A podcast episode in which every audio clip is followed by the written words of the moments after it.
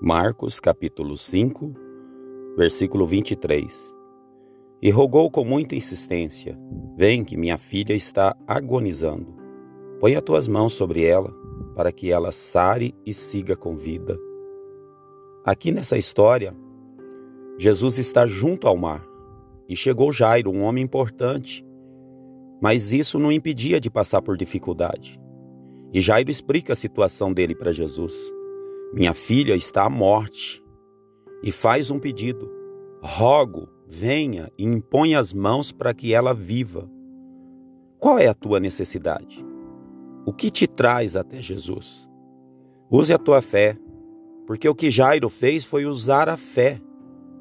E Marcos está demonstrando aqui o poder da fé. Use a tua fé, porque com Jesus sempre haverá esperança para a tua vida. Nunca será tarde demais. Jesus não conhece essa palavra, tarde demais.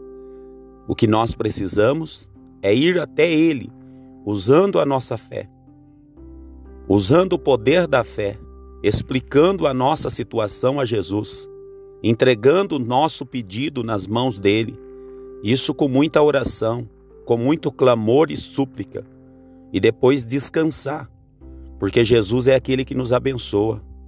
A Bíblia diz que Jesus estava junto ao mar, e o mar é uma coisa intransponível, né?